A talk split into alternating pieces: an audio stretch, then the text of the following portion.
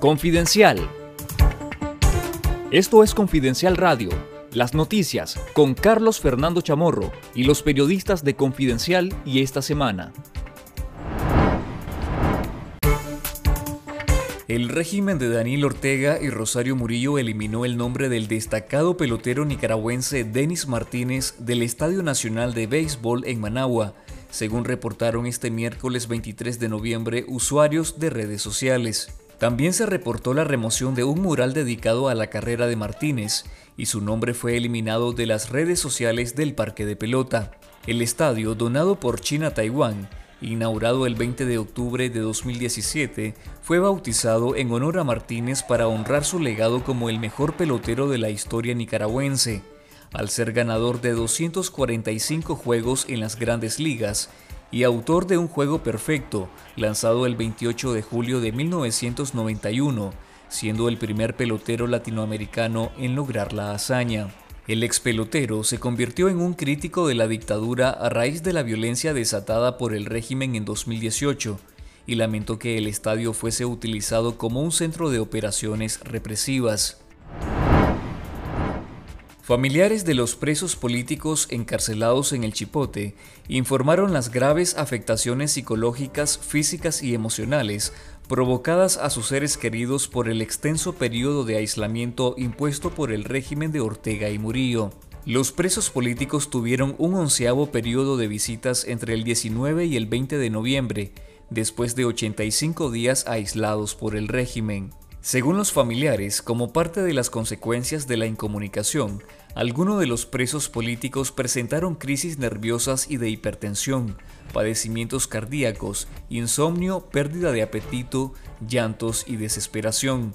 Exigimos con urgencia la regularización de las visitas, con presencia y participación de hijos menores o con necesidades especiales, así como acceso a llamadas telefónicas, videollamadas y correspondencia como fotografías, dibujos y cartas que incluyan a familiares en el exilio, demandaron los familiares de los reos de conciencia en un comunicado. El sociólogo Oscar René Vargas continúa desaparecido tras ser secuestrado este martes 22 de noviembre por agentes de la policía del régimen de Ortega y Murillo. Vargas, de 76 años, fue extraído de la casa de su hermana Patricia en Bolonia, Managua, y hasta el momento se desconoce su paradero. Vargas es un conocido crítico de la dictadura de Ortega, autor de decenas de libros, y se desempeñó como asesor de la Dirección Nacional del Frente Sandinista durante la década de 1980. El Subcomité de las Naciones Unidas para la Prevención de la Tortura anunció este miércoles 23 de noviembre que suspendió su plan de visitar Nicaragua el próximo año por la falta de cooperación del gobierno de Ortega y Murillo.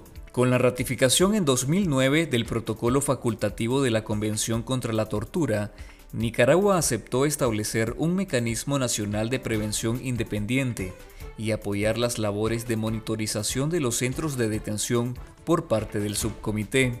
El subcomité presentó un informe con recomendaciones a las autoridades nicaragüenses tras su primera y hasta ahora única visita al país entre el 7 y el 16 de mayo de 2014, pero hasta la fecha, el régimen de Ortega y Murillo lo ha mantenido en secreto y se desconoce su contenido.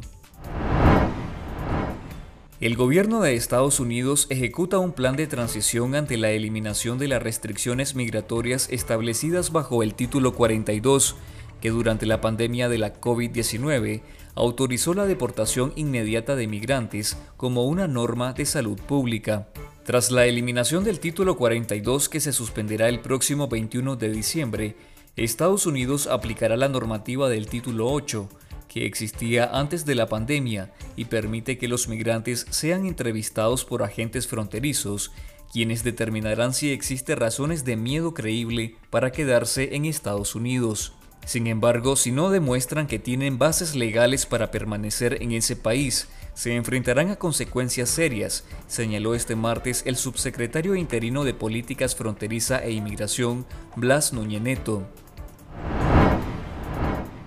El legendario cantautor cubano Pablo Milanés falleció a los 79 años de edad en Madrid, España, en la madrugada del 22 de noviembre. Milanés es uno de los fundadores y más destacados exponentes de la nueva trova cubana. Su música abarcó diversos géneros y estilos desde el son cubano y la canción protesta hasta composiciones para películas. Fue uno de los artistas más importantes de América Latina. Llevó a cabo numerosas giras y proyectos en todo el mundo a lo largo de su trayectoria. Este miércoles, un aluvión de visitantes acudieron a la Casa de América de Madrid, España, para despedir al cantautor cubano. Entre personalidades políticas, intelectuales y artistas, además seguidores de su música.